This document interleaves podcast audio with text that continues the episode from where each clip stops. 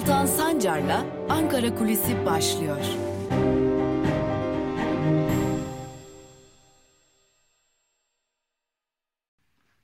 Merhabalar sevgili Özgürüz Radyo dinleyicileri ve YouTube hesabımızın sevgili izleyicileri. Ankara Kulisi ile hafta içi her gün olduğu gibi bugün de sizlerle birlikteyiz.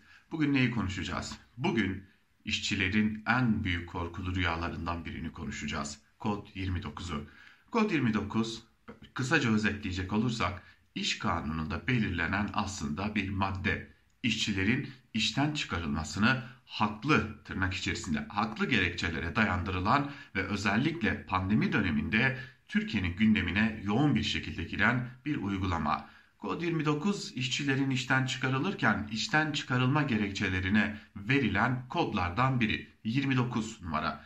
Bu kod numarası yani kod 29 bir işçinin genellikle ahlak kurallarına uymadığı ve iyi niyet kurallarına iyi niyetleri suistimal etmesine işaret eden bir madde.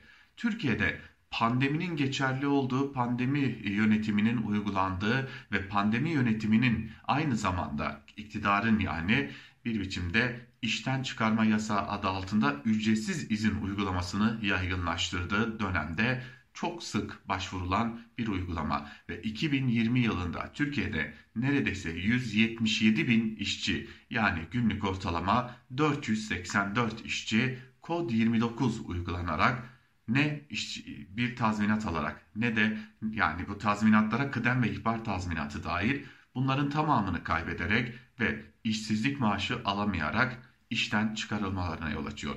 Ve kod 29 Kod 29 ile işten çıkarılan işçiler aynı zamanda bu işten çıkarma gerekçeleri sicillerine işlendiği için gelecekte neredeyse iş bulamaz hale geliyorlar. Kısacası kod 29'a pandemi döneminin kanun hükmünde kararnamesi diyebiliriz. Türkiye'de kod 29 ile işten çıkarılanların sayıları 177 bin sadece 2020 yılında ve 2020 yılında bu yönteme çok sık başvuruldu ve bu şekilde işten çıkarılanların e, arasında 34 binden fazla yani 35 bine yakın kadın işçi bulunuyor. Ve kadın işçilere uygulanan kod 29 Türkiye gibi kısmi olarak feodal bir toplum yapısını gösteren toplumlarda çok ciddi sıkıntılara yol açabiliyor. Yani kadınlar tırnak içerisinde söylüyoruz elbette bunu ahlaksızlık yaptıkları gerekçesiyle ya da iddiasıyla, bahanesiyle işten çıkarılıyorlar. Peki nedir bu ahlaksızlık bahaneleri? Hırsızlık ve benzeri gibi çok çeşitli noktalara çekilebilecek şeyler. Ve Kod 29 ile işten çıkarılan kadınların bir bölümünün ki e, bu konuda sendika yetkilileri çok açık bir şekilde bunu söylüyorlar. Ailelerine bu gerekçeleri açıklamakta, çevrelerine Kod 29'un aslında pandemi döneminde işverenlerin güçlü silah haline geldiğini anlatmakta zorluk çekiyorlar. Bu içilerden biri Dilben Türker. Dilben Türker e, Simbo fabrikasında çalışırken Kod 29 uygulanarak işten çıkarılıyor. Kod 29 uygulanmasına giden süreçte ise sendikal mücadele yani anayasal bir hak yer alıyor. Bunun gibi Türkiye'de Migros işçileri ve benzeri PTT işçileri ve benzeri birçok noktada birçok işçi kod 29 kaldırılsın çağrısıyla eylemler düzenliyorlar. Az değil Türkiye'de sadece 2020 yılında 177 bin işçi kod 29 ile işten çıkarıldı. Malum pandemi dönemindeyiz ve işten çıkarma yasağı var. İşten çıkarmak yasak, ücretsiz izne göndermek serbest ve ücretsiz izne gönderilenler e, dava açarak ya da Çalışma ve Sosyal Güvenlik Bakanlığı'nın e, müfettişlerine başvurularda bulunarak ücretsiz izin uygulamasının haksız yere kullanıldığına dair kanıtlar sunabiliyorlar. Kısmi de olsa bu noktada işe dönüşler gerçekleştiriliyor ve bu işe dönüşler düşük sayıda kalıyor. Lakin kod 29 uygulandığında yani işçilere bir biçimde siz ahlaksızlık yaptınız ya da siz iyi niyet iyi niyetimizi suistimal ettiniz denildiğinde burada patron, işveren, sermaye sahibi adına ne dersek diyelim bu iddiasını kanıtlamakla yükümlü değil. Yapması gereken tek şey kod 29 ile işten çıkarmak. Burada işe dönmek için kişinin yani işçinin yapması gereken ise kod 29 uygulanacak bir noktaya gelmediğini kanıtlamak. Bugünlerde işçiler Türkiye'nin dört bir yanında Ankara'ya seslerini duyurmaya çalışıyorlar. Kod 29 iptal edilsin, Kod 29 uygulamasından vazgeçilsin diyorlar. Özellikle pandemi döneminde sermaye sahiplerinin çok sık başvurduğu ve 177 bin kişiyi tazminatsız şekilde işten atmalarına yol açan Kod 29'un iptal edilmesi için Ankara'ya çağrıda bulunuyor işçiler. Ve bugüne kadar Ankara işçilerin sesini duymamış durumda. Biz de bu nedenle bugün Ankara kulisinde işçilerin sesi olmayı tercih ettik ve işçilerin kod 29 iptal edilsin çağrılarını bir, bir kez de biz de buradan tekrarlamış oluyoruz. Hoşçakalın.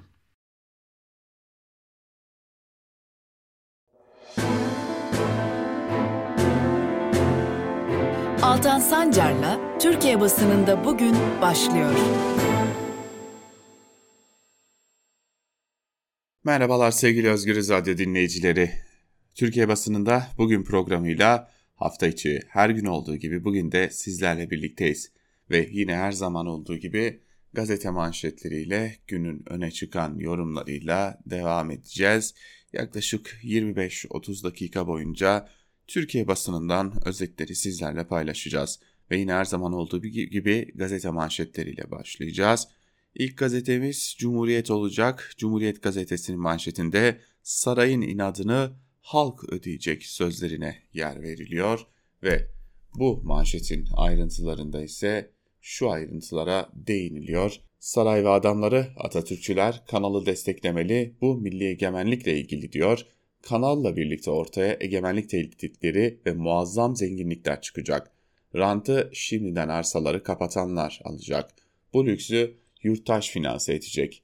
Kanal Montreux ilişkisi üzerinden saklanmak istenen budur. Cumhurbaşkanı Erdoğan, Kanal İstanbul'un temelini yaz aylarında atacaklarını açıkladı. Güzergahta aldıkları tarlalar imara açılan siyasiler ve Arapların arazileri son imar planlarına göre değerini koruyor. Uzmanlar ise ortada bir acele var. Bu acelenin nedeni arazilerin el değiştirme süreçlerini incelenerek ortaya konulabilir denilmiş. Evet bu Kanal İstanbul ısrarı, AKP'nin Kanal İstanbul ısrarı bakalım önümüzdeki günlerde başımıza neler getirecek. Aşı paraları sansürlendi. Sağlık Bakanlığı büyük tepki çeken şehir hastaneleri kira ve hizmet bedelleriyle aşılama giderlerini bütçe tablolarından çıkardı. Geçen yıl bütçede aşılama için 1.8 şehir hastaneleri kiraları ve hizmet bedeli için 8.7 milyar lira gider yer aldı. Hekimler giderlerin neden gizlendiğini de sordu deniliyor haberde. Zaten Sağlık Bakanlığı sorduğumuz neye doğru düzgün yanıt veriyor ki? Geçtiğimiz aylarda Sağlık Bakanlığı'na bir soru sormuştuk CİMER üzerinden. E, bilgi edinme hakkı başvurusunda bulunmuştuk ve siz aşıları Sinovac'tan mı alıyorsunuz ama grip aşılarını Sinovac'tan alıyor musunuz diye sormuştuk. Gelen cevap e, içinde sorduğumuz sorular dışında her şeyin cevabı var. Ve Evrensel Gazetesi'yle devam edelim. Kamu görevlilerinin sorumluluğu araştırılsın manşetiyle çıkmış Evrensel. Anayasa Mahkemesi 10 Ekim katliamına ilişkin Bölge İdare Mahkemesi'nde görülen davada kamu görevlilerinin ihmali ve kusuruna ilişkin delillerin incelenmesini, incelenmemesini hak ihlali olarak niteledi. AYM saldırı saldırı istihbaratlarının değerlendirilmesi, saldırı sonrası yaralıların üzerine gaz bombası atılmasının ve sağlık hizmetlerine erişimin engellenmesinin soruşturulması gerektiğini vurguladı. AYM'ye başvuru yapan Hasan Kılıç'ın avukatı Candan Dumrul, yargılama boyunca devletin ihmal düzeyinde dahi olsa bir takım sorumluluğu olduğunu söylediklerini ifade ederek Anayasa Mahkemesi bu delilleri toplamadan idarenin kusurlu olmadığını nasıl değerlendirirsin demiş oldu. Umarım karar katliamı önlemeyenlerin hesap vereceği bir zemin yaratılmasına vesile olur deniliyor haberde. Bir gün gazetesine geçelim hemen. Bir kanal, iki rant, üç hedef manşetiyle çıkmış bir gün gazetesi ve ayrıntılar şöyle. Erdoğan ve yandaşları toplumun karşı çıktığı ülke için her türlü felaket olan Kanal İstanbul ısrarından vazgeçmiyor. Projeyi sürekli gündemde tutuyorlar. Kanal İstanbul konusundaki iştahları kendi siyasal gelecekleri için varlık yokluk meselesine dönüşmüş olmasından kaynaklanıyor. AKP'yi ayakta tutan şey çevresine dağıttığı ekonomik ve siyasi rant, inşaat sektörü de rant dağıtımı sürecinin merkezinde. AKP için kanal bir yanıyla uluslararası boyutu olan yeni bir rant alanı iken diğer yanıyla da etrafındaki kesimlerin çözülmesini engelleyecek tutkal olacak. Erdoğan projeden siyasi sonuç elde etmek istiyor. Birincisi gündemi belirleyecek. İkincisi ayak bağı gördüğü Montreux'u devre dışı bırakacak. Üçüncüsü ABD'ye Karadeniz kapısının açılmasını sağlarken Suriyeli göçmenlerden sonra ikinci bir kozu da masaya sürecek denilmiş. Tabi o Karadeniz'in kapısını açtığında Rusya bize neler eyler onu da görmüş olacağız. Yoğun bakımlardaki doluluk oranı %93 olarak açıklanmış. Salgında günlük vaka sayısı 50 bine dayanırken hastanelerdeki yoğunlukta giderek artıyor. Ülkedeki vaka sayıları her gün rekor yenilerken önceki gün bu alanda Avrupa'da zirveye çıkıldı. Türk Tabipleri Birliği Genel Sekreteri Profesör Doktor Vedat Bulut, ülke genelinde COVID-19 hastalarının tedavi gördüğü yoğun bakım servislerinin %92-93 seviyesinde dolduğunu söyledi. Yoğun Bakım Derneği Başkanı Profesör Doktor İsmail Cinel ise özellikle önümüzdeki 10 gün çok sıkıntılı olabilir dedi. Ayrıca TTB Aile Hekimliği Kolu ise aile sağlığı merkezlerinin koşullarının düzeltilmesi için kampanya başlatıldı. Yani düşünebiliyor musunuz şu an ülkede her gün 200'den fazla insan ölüyor. Ama her gün istisnasız olarak 200'den fazla insan göz göre göre hayatını kaybediyor ve iktidar çıkıp diyor ki izlemeye devam edin. Bu daha hiçbir şey. Geçelim Yeni Yaşam gazetesine. Gazetenin bugünkü manşetinde Milli Irkçılık Bakanı vatandaş Türkçe konuş sözlerine yer veriliyor.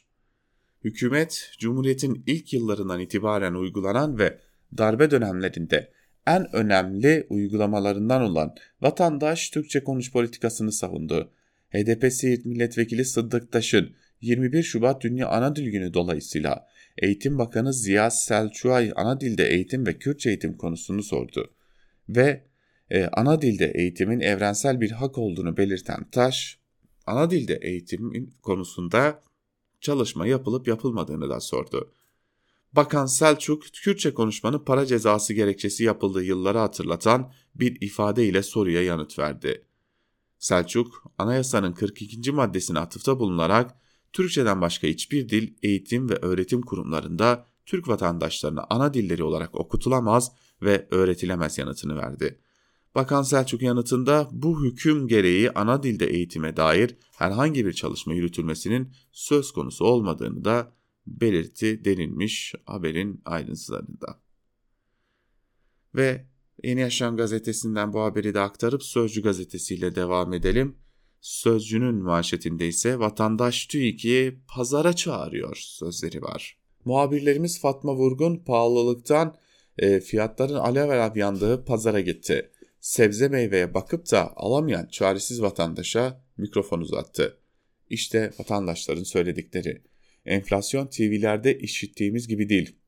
İki sene evvel 50-60 lira pazar parası, paraza, pazar parasını ayırıyorduk. Şimdi 150 liradan aşağı çıkamıyoruz. Pazarda her şey el yakıyor. Bir tencere yemek evde zor kaynıyor. Bir emekli maaşıyla ay sonu gelmiyor. Gıdamızdan kesmemize rağmen borç içindeyiz. Bazen sebze meyveye bakıp alamıyoruz.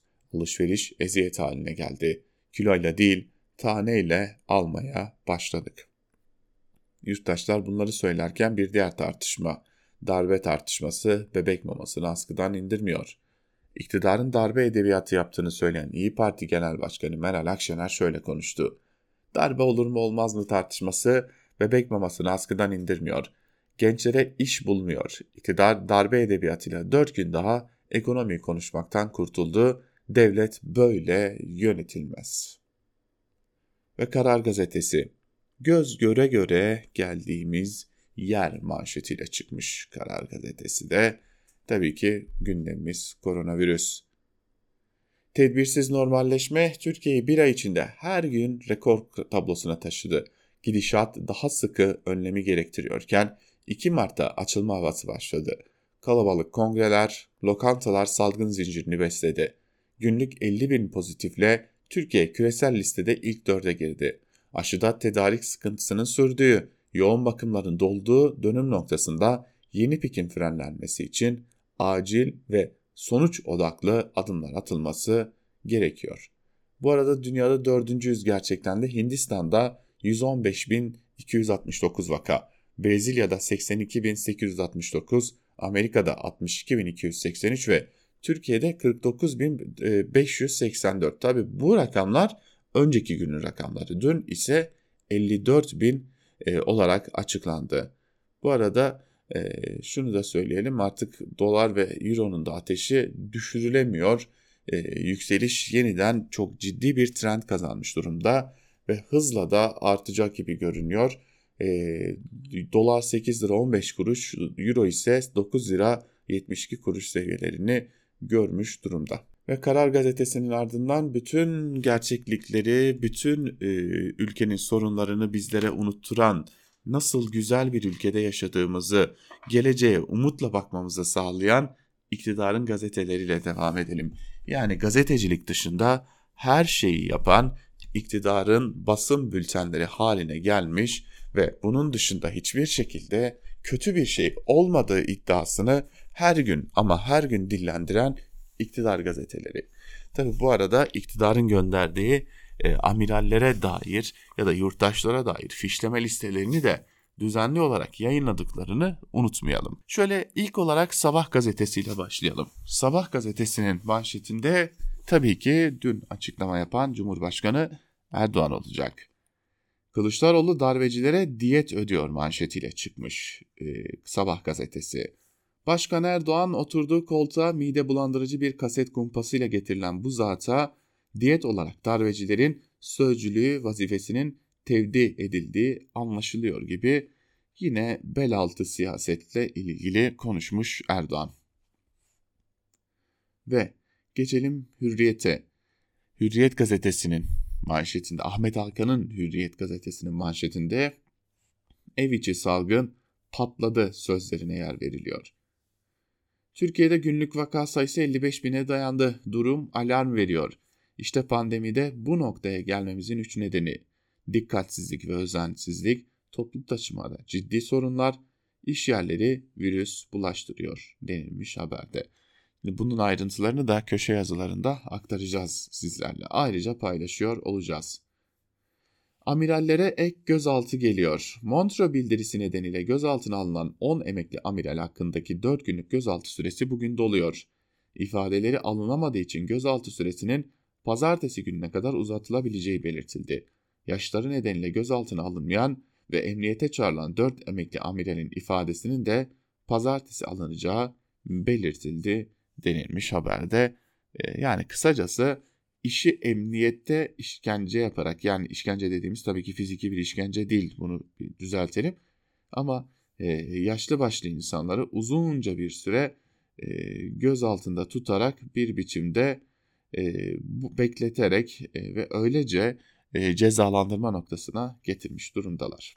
Milliyet gazetesinde ise katlana katlana sözlerine yer veriliyor e, ve şunlar kaydediliyor. HES uygulamasındaki piksel bazlı renk skalası algoritmayla sayısal veriye döküldü. Bu veriler İstanbul'daki 4700 aile hekimindeki verilerle birleştirildi. Böylece 10 Mart'tan 4 Nisan'a uzanan süreçte Bağcılar, Gazi Osman Paşa, Bahçeli Evler, Bayrampaşa, Kağıthane, Güngören, Üsküdar, Kadıköy, Ümraniye, Küçükçekmece'de vaka patlaması yaşandığı görüldü. %99'luk doğruluk payı olduğu belirtilen verilere göre İstanbul'daki vaka e, artış hızının en düşük olduğu ilçe ise Adalar, Silivri ve Şile oldu. Ancak adalarda bile son bir haftada vaka artışı %211. Son bir haftadaki vaka artışında adaları %77.55 ile Arnavutköy, %68.2 ile Beykoz, %59.3 ile Sultanbeyli takip ediyormuş. Yani İstanbul adeta yanıyor. Şöyle Yeni Şafak manşetine bakalım. Talimat ya hocadan ya locadan manşetiyle çıkmış. E, Montreux ve Kanal İstanbul'a karşı darbe bildirisi kaleme alan 104 emekli amiralden bazılarının localarla olan ilişkisi şaşırtmadı. 1960'tan bu yana darbe ya da muhtıraların içerisinde yer alan askerlerin daima dış bağlantılı localardan emir aldı.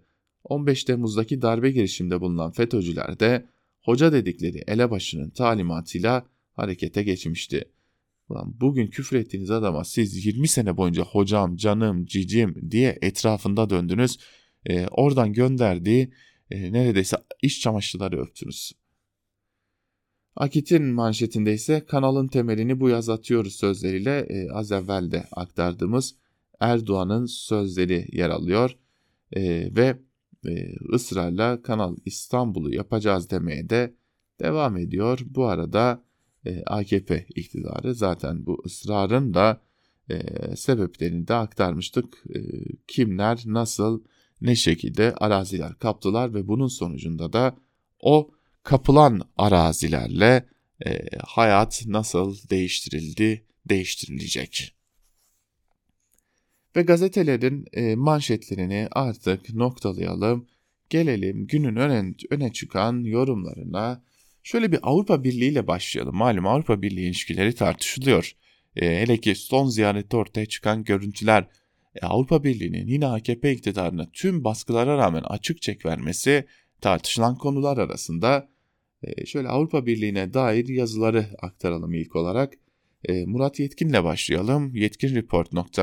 Yetkinreport.com adresinde Türkiye-AB ilişkilerinde sil baştan dönemi diyor ve e, yazısının bir bölümünde de şunları kaydediyor.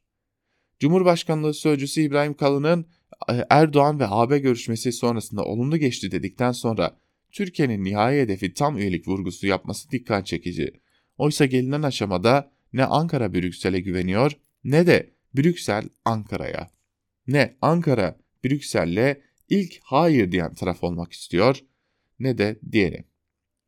Tam kopuşta mümkün görünmüyor, tam üyelikte. Dolayısıyla gelinen aşamada Erdoğan'ın tam üyelik hedefi vurgusunu müzakere pozisyonu saymak mümkün. Zaten İngiltere'nin kopması ardından AB işleyişini sil baştan yapıp yapmamayı tartışıyor. AB velev ki bugün gel dese Erdoğan'ın tamam hemen geliyorum diyeceğini de düşürmemek lazım. AB'nin içinde dahi uygulamakta zorlandığı demokratik ölçütler Erdoğan'a uymaz. Ankara ve Brüksel'in birbirinden hali hazırdaki beklentileri gayet sınırlı. Brüksel diyor ki Yunanistan ve Kıbrıs Rum hükümetlerine dokunma, Müslüman göçmenleri gönderme, Rusya ile işbirliği yapma, biz de bunun karşılığında yatırımların önünü açalım, gümrük birliğini yenileyelim. Erdoğan'ın beklentileri ise göçmen anlaşmasının yenilenmesi karşılığında AB'den vize serbestisi, Cumhurbaşkanı düzeyinde düzenli siyasi temas ve gümrük birliği. Gümrük Birliği'nin yenilenmesi her iki tarafında isteği ama ortada Kıbrıs Rum vetosu varken nasıl mümkün olacak? O ayrı konu. Zaten AB'nin kendi içinde sil baştan yapma tartışmalarındaki konu başlıklarından birisi de bu. Oy birliği sayesinde küçük üyeler büyükleri parmağında oynatabiliyor. Ama Erdoğan ve Doğu Akdeniz'de gerilimin azaltılması konularında talepleri karşılandıkça AB'nin insan hakları, demokratikleşme İstanbul Sözleşmesi gibi konularda derin endişelerinin açıklamalar dışında bir işlevi olmadığını görüyor. Avrupa hükümetleri de bunları kendi kamuoylarına zaten ufak ufukta görünmeyen tam üyelik hedefini engelleme gerekçesi olarak sunuyor. Erdoğan da buna çok kızmış gibi yapıyor. Al gülüm, ver gülüm şeklinde özetlenmiş ilişkiler.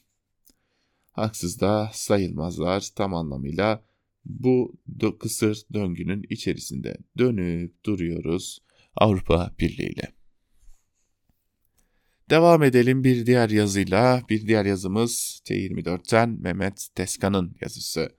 Dava 103 emekli amiralle sınırlı kalmayacak diyor Teskan. Salı günü Bahçeli'nin dün de Erdoğan'ın grup toplantısında yaptıkları konuşmayı dikkatle izledim. Bildiri meselesi daha da büyüyecek, büyütülecek. Kapsama alanı 103 generalle sınırlı kalmayacak. İçine bazı büyükelçileri de alacak, belki bazı akademisyenler de nasibini alacak ama nihai hedef CHP olacak.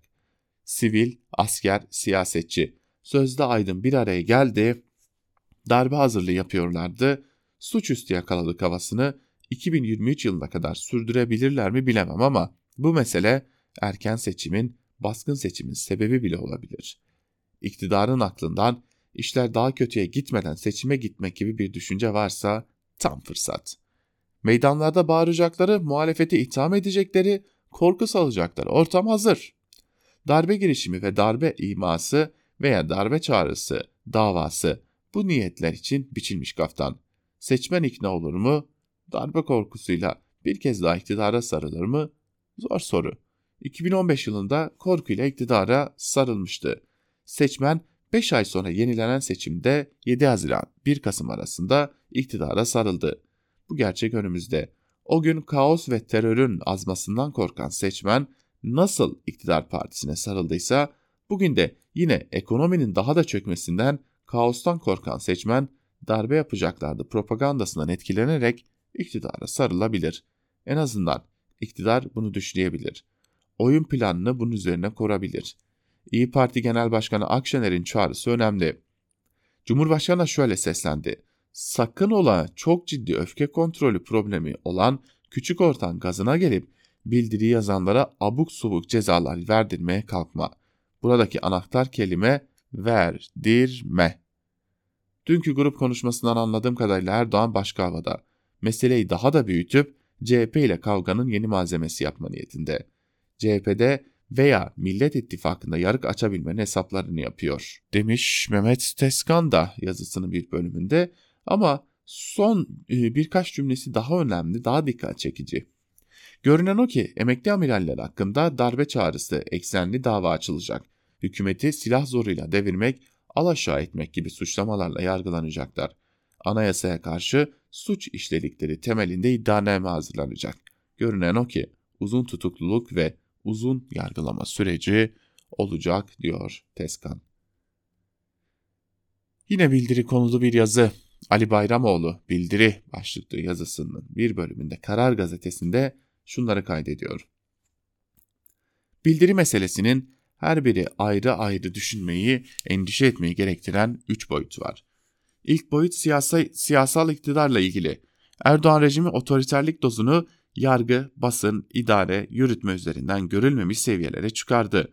Bunu yaparken kimi tartışmaları, görüşleri, çıkışları darbe girişimi iddiasıyla bastırdı. Bu yolla gündem değiştirip kendi konumunu tahkim etti. Bu bellek ortada yerde duruyor. Muhalif kesimlerin tepki ve yorumlarını şekillendiriyor. Kabul etmek gerekir ki siyasi iktidarın her an ölçüyü kaçırma, mengeneyi sıkma, antidemokratik niyetli önlemler alma, bildiriyi takimat için kullanma ihtimali var. Ancak bu durum bildirinin salt düşünce özgürlüğü etrafında ele alınarak geçiştirilmesine mümkün kılar. Ne de doğrular. İkinci boyut bildiri, bildiriciler ve amaçları meselesidir. Güçlü bir askeri vesayet geleneği olan bu ülkede Montreux Anlaşması'na kadar e, hatta ondan daha çok silahlı kuvvetlerin yapısı, değişen subay profili ve Atatürkçülük konusunda uyarılar içeren bir bildirinin ifade özgürlüğünü aşan bir anlam taşımadığını düşünmek saflık olur. İmzacılar bu bildirinin sonuçlarını kestiremeyeceği ise hiç düşünülemez. Emekli amirallerin ordu bünyesindeki kimi gelişmeler karşısında kendilerini açıklama yapmaya mecbur hissetmesinin ötesinde zihinlerinden çıkaramadıkları üniformalarıyla risk alıp sonuç üretmek üzere hamle yapmış oldukları söylenebilir. Bildirinin temsil gücü de hafife alınamaz. Türkiye'de askeri topluluk muvazzaf subaylar kadar emeklileri de içine alır. Bu durumda soru şudur. Emekli amiraller topluluğu neyi hedeflemiştir? Birinci, bildirinin üçüncü ve en kritik boyutu da burada devreye girer. Bu konuda iki hususun altını çizmek gerekir. 1. Yüce millet ifadesinin ve metindeki öznesiz vurguların gösterdiği gibi bildirinin ilk arayışı muhtemelen toplumsal bir farkındalık, dahası seferberlik üretmektir. 2. Diğer taraftan bildiriyi bir çatışma habercisi ve temsil, temsilcisi olarak da okumak gerekir. Önce bildirinin gerçek sahiplerini sıralayalım. 1. Subay ve az subay okullarına girişte irticai görüşleri benimsemiş veya bu faaliyetlere karışmamış olmak. 2. Subay ve general amirallerin kadro ve tayin işlemlerinin Genelkurmay Başkanlığından az subaylarınkini ise kuvvet komutanlıklarından alınıp Milli Savunma Bakanlığı'na verilmesi. 3. Tarikatte amirallik görüntüsü. Deneyimler bu tür rahatsızlıkların askeri camiayı bir bütün olarak kuşattığını gösterir. Yakın bir örnek. 2017 başında orduda başörtülü subaylara kapı açan bir düzenleme yapılmış, özellikle emekli generaller, amiraller dünyasında yükselen seslerle askeri camiye gerilmişti. Genelkurmay Başkanı Akar savunmaya geçmiş, askeri topluluğa dert anlatmak için Hürriyet gazetesi yayın yönetmeni Sedat Ergin'i aramış. Bu düzenlemenin kendisinin değil bakanlığın işi olduğunu söylemişti. Kendi rahatsızlığını ifade etmiş, bu yola kendisine yönelik eleştirileri teskin edici yanıtlar vermişti. Rahatsızlık bildirileri siyasetin ve siyasallaşmanın bizzat kendisidir. Bildirinin serencamı bence budur. Açıkçası durum ifade özgürlüğünün çok ötesindedir. Cumartesi günü darbe girişimi sonrası herkesin başta muhalefetin hafife aldığı ordu yapısı ve hangi ordu konularını da ayrıca işleyeceğim diyor e, Ali Bayramoğlu. Bir diğer yazıyla devam edelim. Cumhuriyet'ten Barış Pehlivan'ın yazısı. CHP'de bir şeyler oluyor diyor Pehlivan. Kısaca aktaralım yazısının bir bölümünü de. Gören soruyor, erken seçim olur mu? Şu yanıtı veriyorum. Neden erken seçime gitmek istesinler ki? Ama Kılıçdaroğlu'nun bir bildiği var belli ki. Öyle olmasa Fox TV'de İsmail Küçükkaya'ya sonbaharda seçim olabilir der miydi? Hoş MHP lideri Bahçeli bunu demenin Türkiye'nin siyasi, ekonomik, toplumsal huzurunu hançerlemek isteyenlere hizmet olduğunu söyledi ama aması şu. Meğer Bahçeli daha da öfkelendirecek bir hareketlilik de varmış CHP'de. Zira CHP lideri sadece olabilir dememiş, parti yöneticilerine erken seçim çalışmana başlayın diye talimat da vermiş. Bu çalışmaların ne olduğunu öğrenmek için CHP koridorlarında yürümeye başladım. Konuştuğum bir MYK üyesi yakın zamanda bizzat ben Doğu illerini tek tek gezdim. Bu sıradan ve tesadüf değil dedi.